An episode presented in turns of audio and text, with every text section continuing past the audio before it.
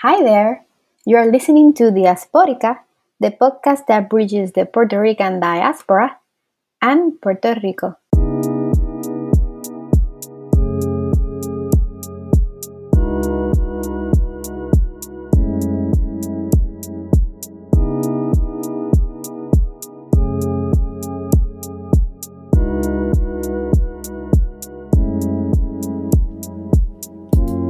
Today we will have half the interview with Luis Gutierrez, in which he talks about his experience growing up in Chicago and in Puerto Rico, and the conflicts it generated in terms of adaptation and social acceptance. He later talks about his earlier activism as a pro independence supporter and begins to talk about his work as a congressperson while also supporting independence for Puerto Rico. Our next episode will have the last part of this interesting interview in which we discuss the fight against U.S. military practices in Vieques, Puerto Rico, the ousting of former Governor Ricky Rosselló, and the Alianza or alliance of two anti colonial parties and organizations in order to seek occupying power in government. I hope you enjoy the first part of this interview.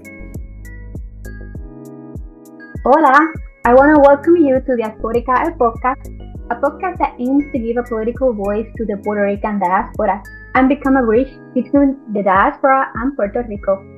To stay connected with Diasporica, go to our website diasporica.caproni.fm, follow us on social media on Twitter at pr underscore diasporica, or find us on Facebook. We're also on most podcast platforms. In today's podcast, we are going to have a conversation with Luis Gutierrez, a Puerto Rican politician and an advocate for Puerto Rico's independence and self determination. He served as a member of Congress in the 4th District of Illinois at the House of Representatives from 1993 to 2019. Welcome to the Podcast, Luis. Oh, thank you for having me on the program. I was looking forward to talking to you. It was good meeting you in Chicago. And greetings from all the Gutierrez family to everybody in the diaspora that we're going to be um, reaching out to today. Thank you for the invitation. I'm sure diasporicos and diasporicas listening um, are excited to, to hear what you have to say today. Um, I'm also excited because I remember when I first moved to Chicago from Puerto Rico, I didn't know much about you. It, it was here in the US that I learned who Luis Gutierrez was. Um, you were in Congress at the time. And I think you captivated me and, you know, my, my imagination of what could be possible with your speeches in Congress because it was brutal for me when I first moved to Chicago and felt so different having such a cultural shock, especially around the inequality that I saw and the biases directed at me as a Puerto Rican and uh, towards immigrants. Mm-hmm. I was mm-hmm. open and, you know, I, I, I think I was very open and critical about the relationship between Puerto Rico and the US and uh, being homesick kind of like brought that out a lot when I spoke with people on the streets and the subway and they were like, wow. uh, and whatever I do to talk to people, you know, I, I felt people had never heard someone like me somehow uh, who was so pro independence, and they will say, "Oh, this is a very unique perspective." mm. So, so then I saw you speaking in Congress, and I was like, "Oh yeah, he understands me. That's exactly what I think. He's speaking for me and about me Thank and about you. immigrants in this country who feel so marginalized." And here I am speaking with you so I really appreciate the time to talk about Puerto no. Rico, about what's like to live in the diaspora, and for other non-Puerto Ricans who are listening and want to know what is Puerto Rico and its relationship with the U.S. all about. So I think one way to understand um, our relationship with the U.S. is by talking about our personal story. Okay, I so, agree. I so couldn't agree I with you more. To, yeah, I just want to, you know, for the people who don't know you or people who know you but don't know your background, uh, where were you born and raised? So I was born in Chicago, December 10th, 1953. I'll be 70 years old in, I think, a couple of weeks. I have a birthday party coming. Yeah, I'll, I'll reach 70 in birthday. 1953, um, December 10th, 1953, in Chicago, Illinois. And I lived the first 15 years of my life in Chicago. And um, I never visited Puerto Rico during those 15 years. The best we would do was go to Spanish Harlem. um, in in New York City and um, from Chicago in the summertime to visit my grandma. But then when I was 15, my mom and dad moved back to San Sebastián del Pepino. Um, mm-hmm. And I um, I began high school for the second time because in the United States, you begin high school in ninth grade. And then all of a sudden, they told me I was going to begin high school all over again. And I said, Well, wait a minute, shouldn't you give me a test before you put me back? And they said, No, I said, We start high school in Puerto Rico in 10th grade. and so mm-hmm. I started in 10th grade in La Escuela Superior Manuel Mendez Liciaga. Wow. And so when you were in, in the US, what was it like to be raised here as a Puerto Rican? Well, okay. So, I mean, living in Chicago, you lived an experience of segregation because that there are still many, many um, geographical areas that are segregated in the United States of America, and Chicago continues to be a city that is pretty segregated, even though we're in 2023. Mm-hmm. So you can imagine what it was like 70 years ago. So mm-hmm. to me, it seemed that I lived a Puerto Rican experience at home because of the music, right? Uh, que si los tríos, que si Johnny Albino, que si las canciones. Um, because my parents, that was their language. Spanish was their language. And music, which is one of the um, how would I say it? Uh, one of the most significant cultural uh, uh, experiences that you can have um, is music, and so the music was there always in my house. And both of my parents spoke to me in Spanish all of the time. My mom, she learned English, but very little, and because my mom would go in the morning to La Fábrica right, to the factory to go to work in the morning with her comadres. And they would go to work and they'd speak Spanish at work. And they'd speak Spanish on the bus on the way back home. And on the weekends, it was a quinceañera, a boda, a bautismo, mm-hmm. or a birthday party. Something would be, and it would be in Spanish. Even we would go to the Spanish Mass. and, mm-hmm. um, when they finally started to give Spanish mass and the Catholic Church caught up with the times and they started giving Spanish mass, you'd go to Spanish mass. Um, so just like my mom, my dad was a member of the Caballeros de San Juan, right? And he has a picture with Muñoz Marin, because Muñoz Marin mm-hmm. showed up sometime in the 1960s and he did his little tour of the United States. And there's a picture of my dad with the governor of Puerto Rico um, because that was the organization that was one of the first civic minded organizations, right? They started a credit union.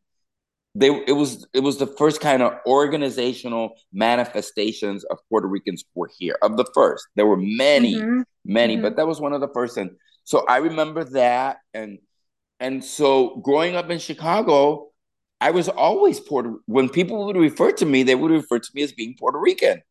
They wouldn't refer to me as being Americano, as being mm-hmm. a gringo. They would refer mm-hmm. to me as being Puerto Rican. And that that soaks into who you are, both negative and positive. Because the negativity was you're Puerto Rican, therefore you're a spick, which was the pejorative word that was used to refer. And there were, because I I was born in 1953. Your um your um your listeners will know that I was born when separate but equal was still the law of the land. Therefore, even in Chicago, there were neighborhoods I wouldn't walk into or go to. Um, um, swimming pools I wouldn't think of going to swim. I lived in my neighborhood uh, a Puerto Rican neighborhood. My neighbors were Puerto Ricans. My family was Puerto Rican.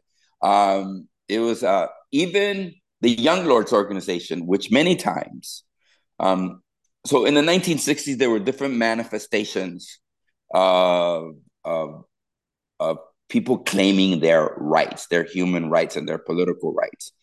One of those manifestations was the Black Panthers. Another one was the Young Lords organization. A lot of most people, when they think of the Young Lords, they think of Manhattan, they think of the barrio, and they think of New York. Actually, they started in Chicago. Although I do have to say, they might have grown bigger in New York City. Mm-hmm. But then, hey, New York City might have had 10 Puerto Ricans for every one we had in Chicago. So we always do, we always did very well. Um, and so that was my life growing up being Puerto Rican. The other thing is that um, that as I walked the streets, whether it was bigotry or prejudice or hatred, which you had to confront as a Puerto Rican, right? Mm-hmm. The things they said about Puerto Rican women, mm-hmm. um, the things they said about us, the things that were written about Puerto Ricans. I mean, in the 1950s, if you, uh, you opened up a newspaper in New York City after I was born, it would say those hordes are coming, right, from Puerto Rico, bringing disease and pestilence, and they're and they're lazy and they just want to be on welfare. And even though finally there was finally a way I could see a Puerto Rican representation of myself in the movies. It was West Side Story, and uh-huh. I said, "Wait a minute, I if definitely I told I saw that I said definitely a Puerto Rican didn't write West Side Story because if a Puerto Rican had written West Side Story, we would be the Jets. We would have the white gym uh-huh. shoes. Remember, whoever whoever wears black is bad. Whoever wears white is good. You can see mm-hmm. the you can see that simplicity in the movies. I mean, why does the the Puerto Rican gang has the black gym shoes? Why don't we get the white gym shoes? Why aren't we modern? Jets, right? The future, technology, modern travel. No, we're the sharks. Mm-hmm. and as we all know, uh, during the 70s, there was a movie that scared the hell out of everybody called Jaws. And I guess so when I saw manifestations of myself, um, the one that I still remember was my mom waking up really early in the morning, right? And I still remember the little, she would put the radio on and she'd put the Puerto Rican radio station. Yes, there was ah. a Puerto ah. Rican radio station in, in, in Chicago. It may have been low. Voltage, uh-huh. wattage, whatever, but it came through clear in my house. And my mom was the first one to wake up because she had to start at 7 a.m. And um, and so I always remember, en mi casa toman bustelo. I remember that commercial. it just stays ingrained in your mind uh, mm-hmm. of listening to the to what your mom listened to on the radio. So even the radio was another was another way um, in which you lived your Puerto Rican experience, but mostly it was in community, it was in your church, which played a critical, vital role in who you are. So then when you think about your experience in Puerto Rico once you moved when you were 15 years old, what mm-hmm. was that like for you? What was that like? Well, it was it was a very traumatic experience for me because I actually thought because I actually tried to study scientifically. I said, well, let me see because I couldn't speak Spanish. Mm-hmm. I couldn't defend myself. Number 1. if you understand the language, you understand everything negative that's being thrown at you. But if you cannot speak that language, you can receive all the pain and all the hurt and all the rejection, but you have no way to defend yourself. And because I couldn't speak Spanish, and the more I jumbled my Spanish up, the worse it seemed to get for me, and the more ridicule. I have to remember this is San Sebastián del Pepino in 1969. Mm-hmm. It's not San Sebastián of today. Today we have the internet, right? we, we have so many avenues of communication. And you, as you said, you know, Twitter and Facebook and TikTok. There's all kinds of ways to communicate with each other. Back then, you wrote people a letter. you put a stamp mm-hmm. on it, and you you prayed that the postman would would deliver it for you, right? Um, people didn't have telephones. I mean, so this is the San Sebastian that I arrived to, a San Sebastian where they have Wora, W O R A. I remember it was transmitted from Mayagüez Puerto Rico. And my biggest memory of some guy with a guitar playing on the guitar and programming that I didn't understand and that I did not like. And there was only one radio station in all of San Sebastian. Um, it wasn't like Chicago where I had left. There was ABC, NBC, CBS, WGN, and there was mm-hmm. public TV. Now my world was was was was was smaller in terms of of of, of language, and we had a radio station, right? It uh, mm-hmm. a radio station in Pepino, and it played music that wasn't my, my music was uh, was black music, right? It was soul music. It was the Temptations. It was Motown music. Before that, I had a collection of Beatles records. Yes, we had records when I was young. That's what we played. We played records. And um, so that was my experience. So now I come into this experience where I have been told all of my life, you are Puerto Rican. My experiences on the weekend are Puerto Rican, right? My experiences at church, my experiences with my friends, with my family, all of my experiences, my negative experiences um, of segregation are those of being Puerto Rican. Now I get to Puerto Rico and they tell me, you know what? We've been kidding you all along.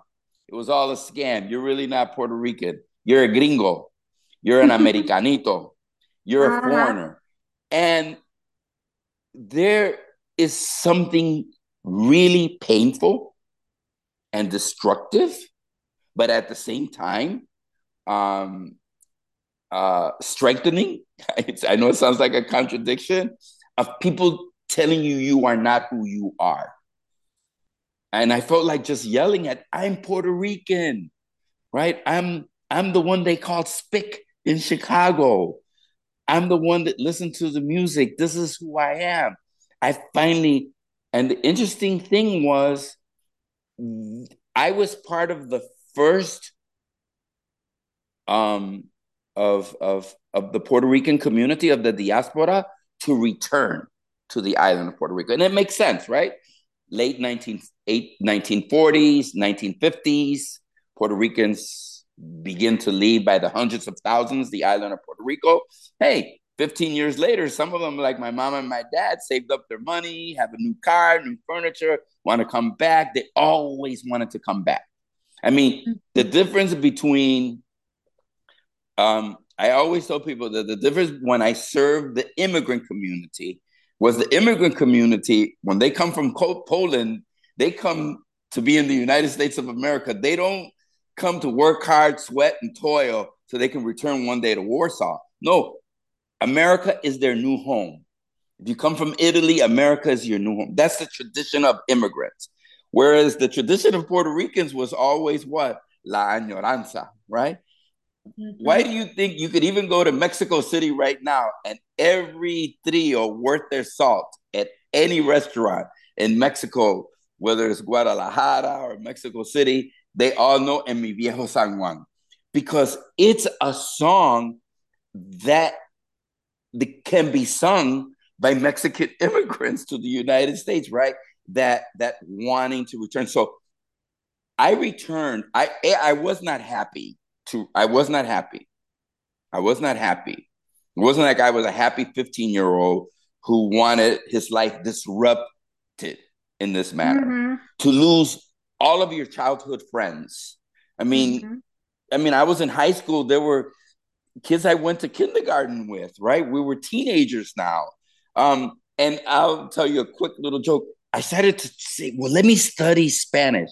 So I said, oh, I actually thought that adolescencia was the science of pain.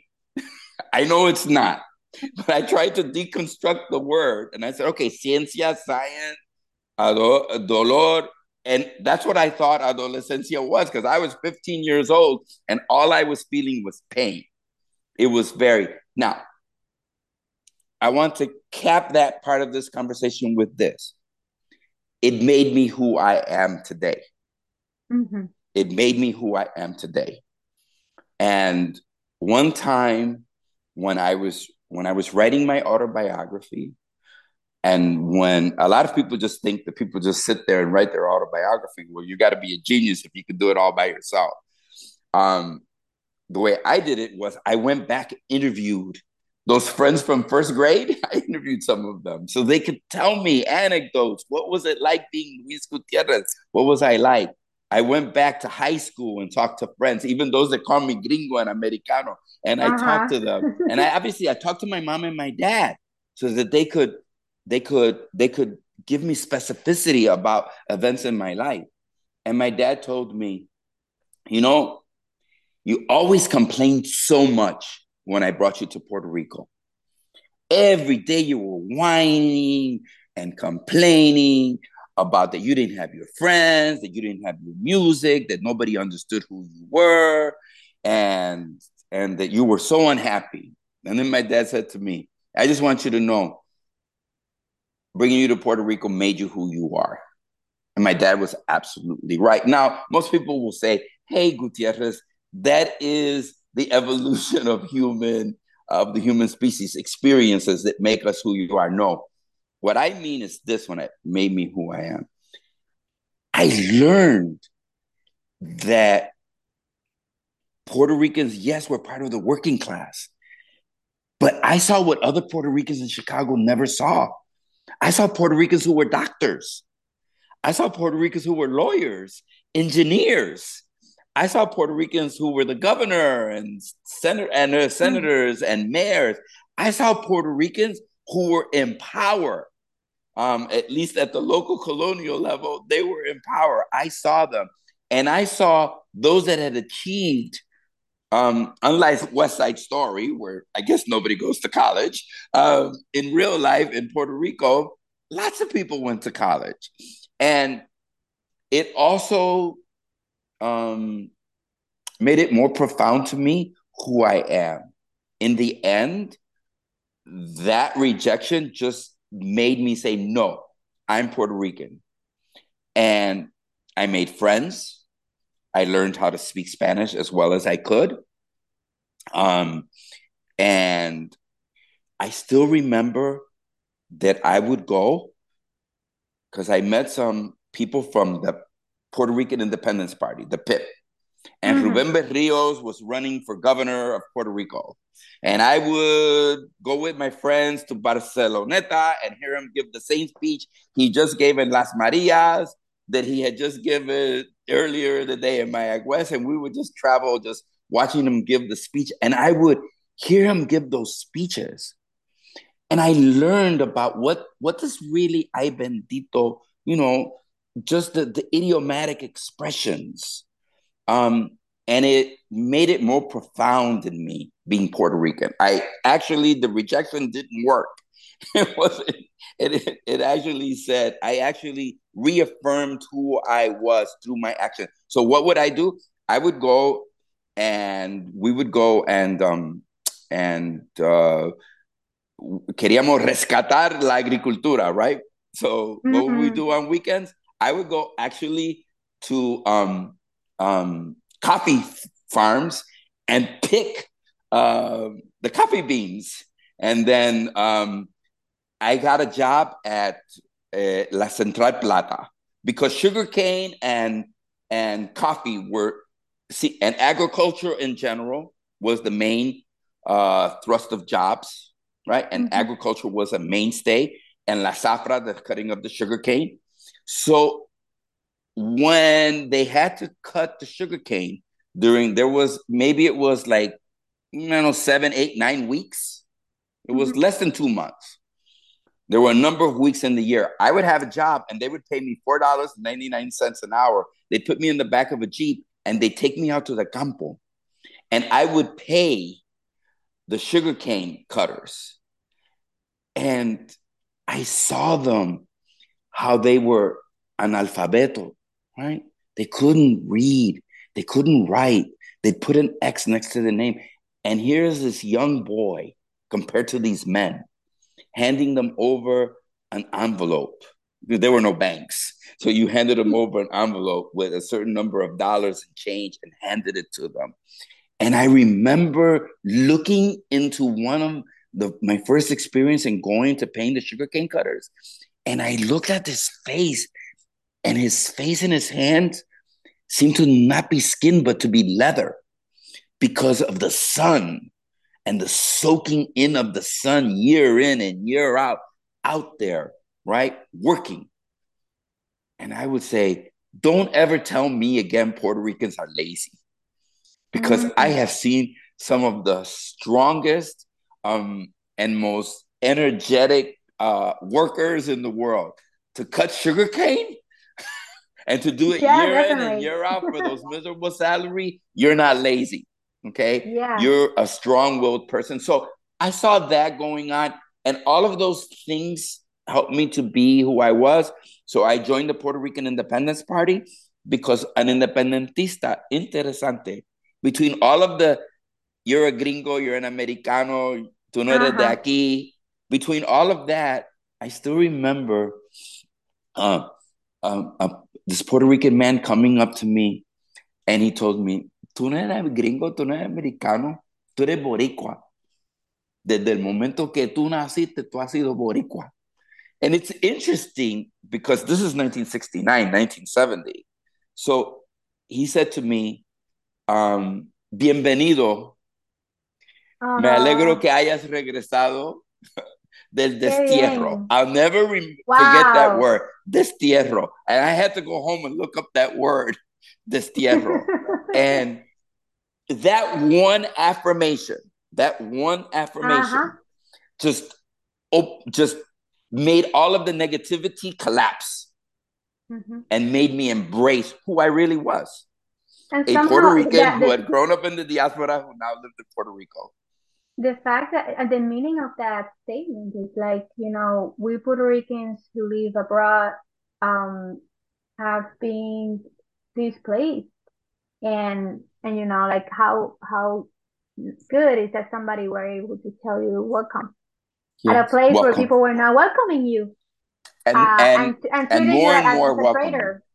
And you know and, what I found funny is that the independentistas were the ones that welcomed me.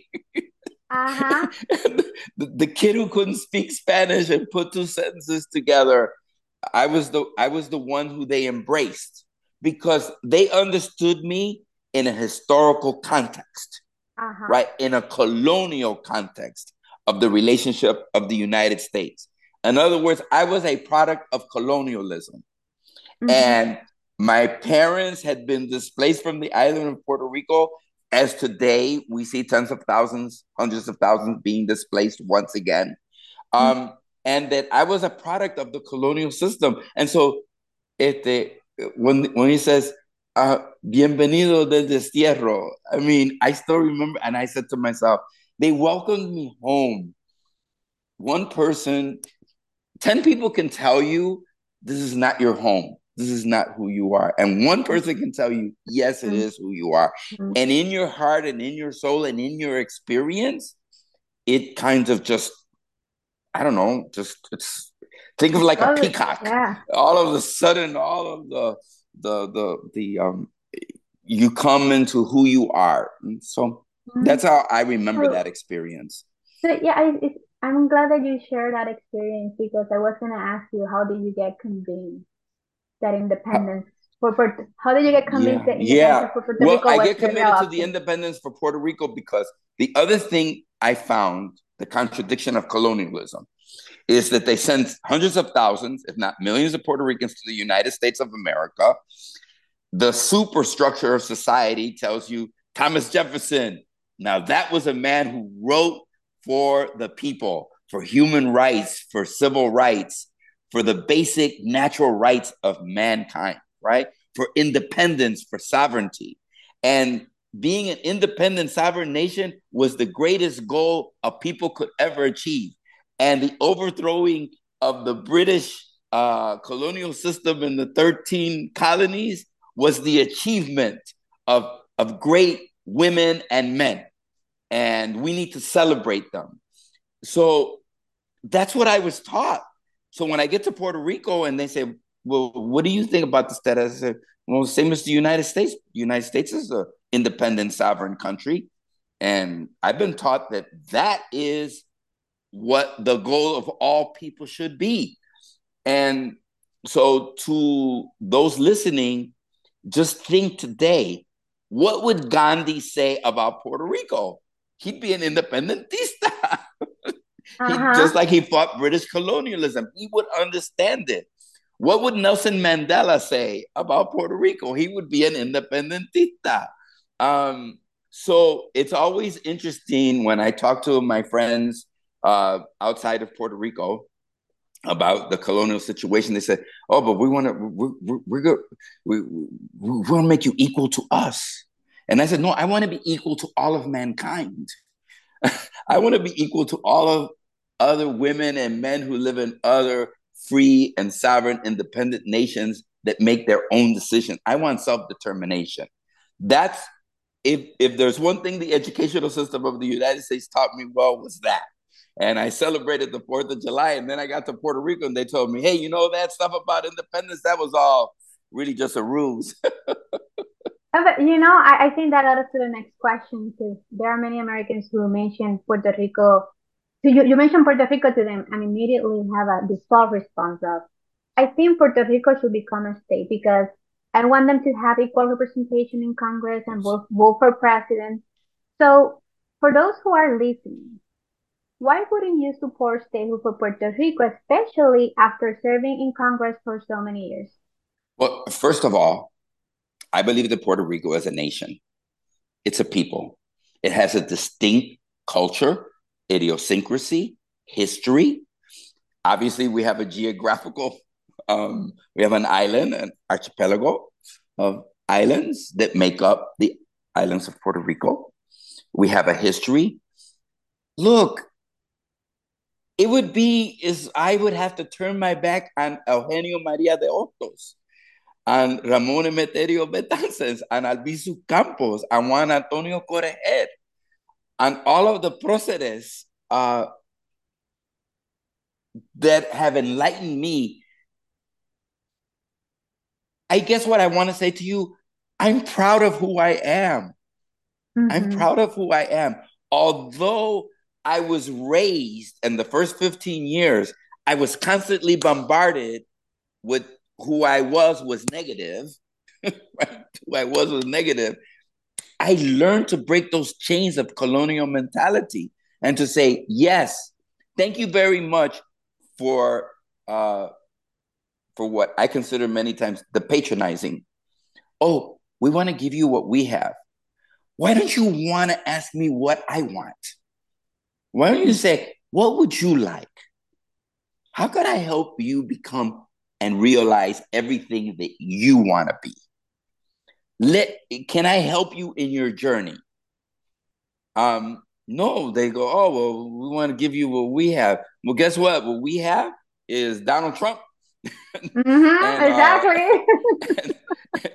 Uh, a, a country that? that elects Donald Trump as president of the United States of America. Guess what? I um love my island of Puerto Rico. I'm so happy. Look, if you go to a Puerto Rican parade, can you sell American flags?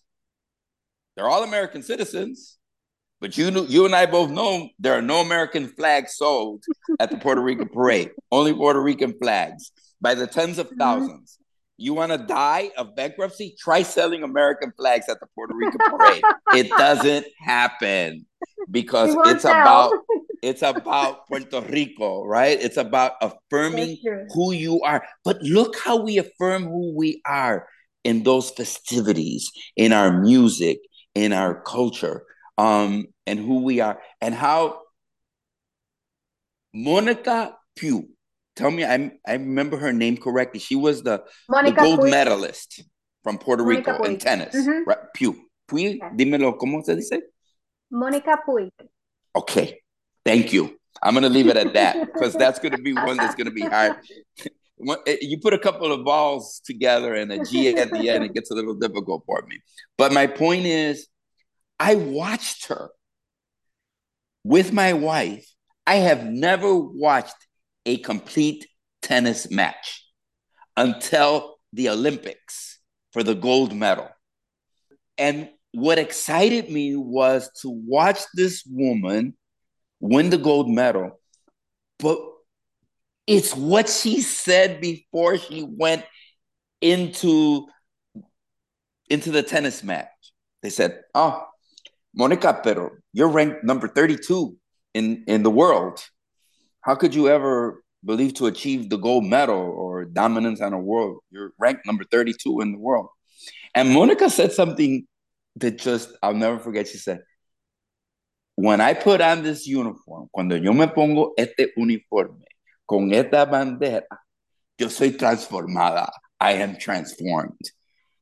okay, tell me Puerto Rico's not a nation. okay, she's an expression of who we are.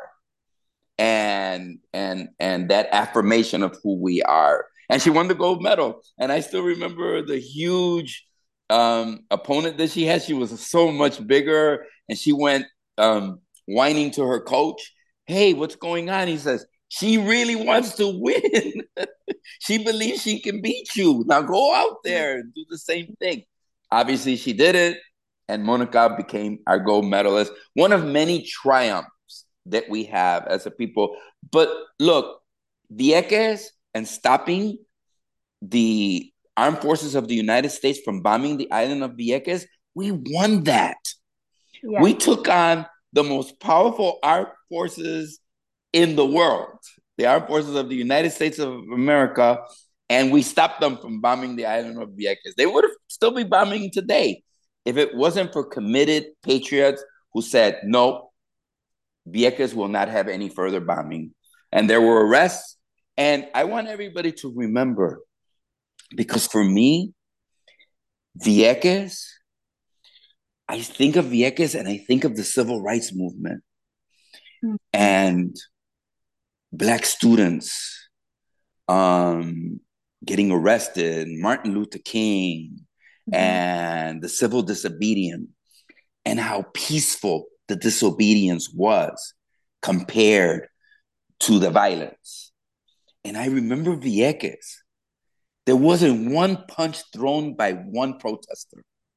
We were all arrested twice, twice on two different occasions, hundreds of us, in a peaceful, nonviolent, in stark comparison to the armed forces of the United States that were destroying and contaminating the island of Puerto Rico, and a Puerto Rican had died, and they had stopped them from from moving forward. So it but reminds me of that. I'm glad that you're talking about Vieques um, which I didn't have uh, as one of the items for interview, but I think it's important because there are a lot of Americans who don't know that the United States, you know, and their armed forces mm-hmm. bombed the island of Vieques and still you go to social media and they say that they want proof that yes. this actually happened because they are they don't know the history of the US, you know, and the things they've done all over the world. But this is one of them and the Puerto Rican people united to get, you know, to take all of this um, bombarding happening. And to this point, we're still facing the consequences of high cancel rates. You know, there are a lot of things that happen that we're still recovering from. So yes. for bringing that up, but also something that I want to bring up that I think you sure. participated in is, you know, Oscar Lopez Rivera. Okay. Um, could you talk about who Oscar Lopez Rivera is and what was your role in helping him come out of prison? Okay, so I'm. It's 1974. I'm back in Chicago. Okay, I'm a senior in college, and I could either go back to the University of Puerto Rico in Rio Piedras and finish my senior year, or I could finish it in Chicago. And I finish. I decide I'm going to stay in Chicago um, when I get there, there are so few Puerto Ricans that are seniors in college. So few. I, I mean, we're talking maybe four or five percent of every graduating class went to college. Whereas when I went to San Sebastián, eh, en la Escuela Superior de Pepino, was like everybody thought, voy para la Inter, voy para para la Católica, voy para la UP, everybody, voy para Mayagüez porque quiero ser ingeniero. I remember how much education was a cornerstone. So I stayed in Chicago and um, I started organizing and using the tools that I had learned in the Puerto Rican Independence Party to continue um, fostering the independence of Puerto Rico.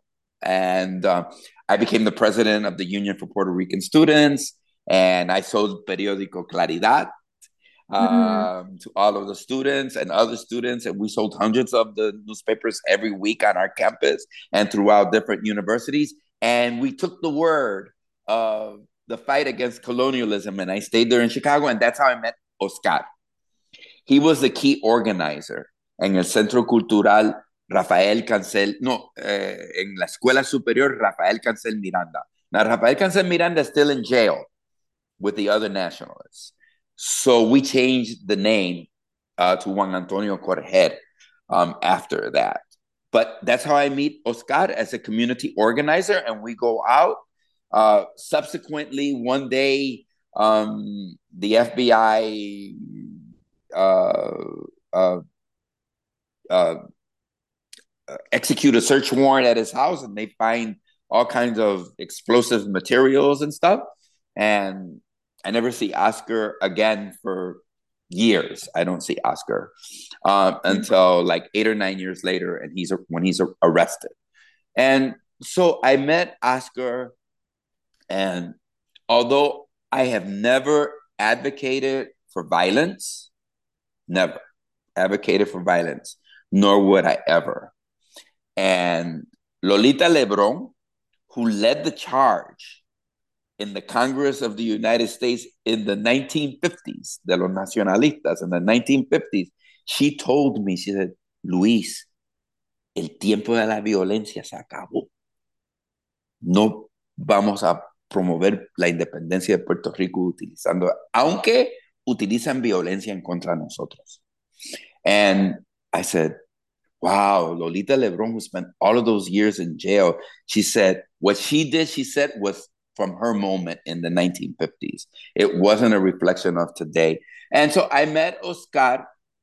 Um, I met Oscar as a community organizer, and we used to go and challenge the community organizations that we thought were using funds, you know, city funds, state funds, and weren't doing their jobs. We used to call them poverty pimps because they would pimp the poverty of our community and enrich themselves without really educating our community, uh, empowering our community, bringing housing to our community, bringing better education to our community. So we would go out there and challenge the system, Oscar, and I would follow Oscar uh, everywhere he went. And then obviously he went underground as and there were arrests made in Evanston, Illinois of 11 others. And I got to Congress in 1993 and when I became a member of Congress, one of the things I committed myself to was the freedom of all Puerto Rican political prisoners and to bring them why? home. Why because of this. Yeah, I said it's time to bring them home.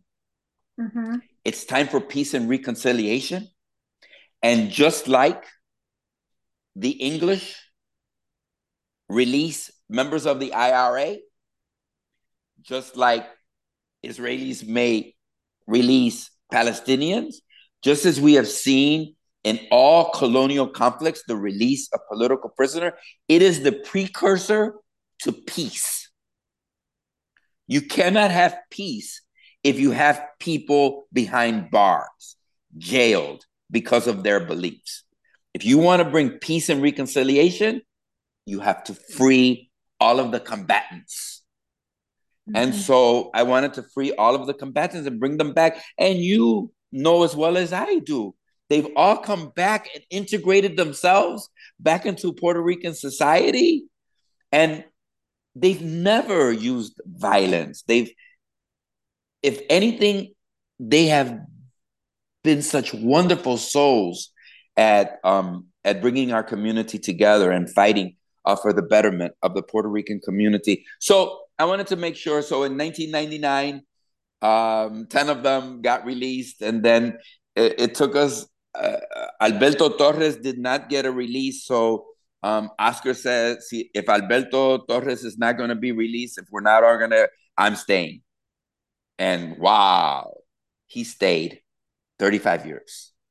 I mean, Alberto Torres got released like four years later after that.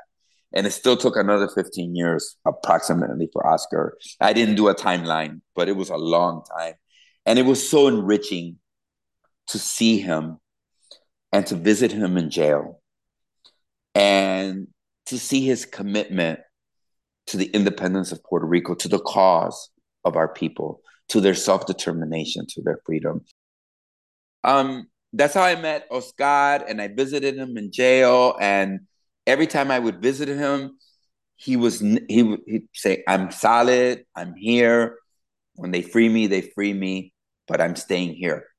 Um, and we were so happy when he finally came home to Puerto Rico, and now he's in Puerto Rico. Obviously, he gets to travel, and they're all now. We don't have, at least from my understanding, political prisoners, and I know this is going to be sometimes a little um, um, unusual for people to understand, but Alicia Rodriguez, one of the first people arrested of the FALN, mm-hmm. I went to grade school with her. Mm-hmm. Okay. Um, her sister Lucy, who was also arrested along with Oscar, right? Um, I went to high school with her. Um, um, these were my friends. Yeah. These were people I went to school with. These were people I grew up in the same neighborhood with. How could I leave them in jail if I had power and influence to release them from the mm-hmm. imprisonment that the colonial system had put them in. So, look, it, to me, it was very personal because I just gave you a couple of examples. Alicia and I still remember her from sixth, seventh, and eighth grade at St. Michael's uh, grade school and in high school with Alicia and um, um, Ricardo Jimenez.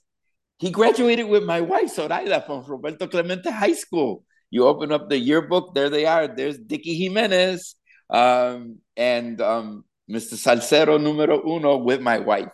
So this is it for the first part of our interview with Luis Gutierrez. The next half of the interview will come soon. If you liked it and thought it was interesting, share it on social media and hope you listen to our next episode of Diasporica, a podcast that bridges the Puerto Rican diaspora and Puerto Rico.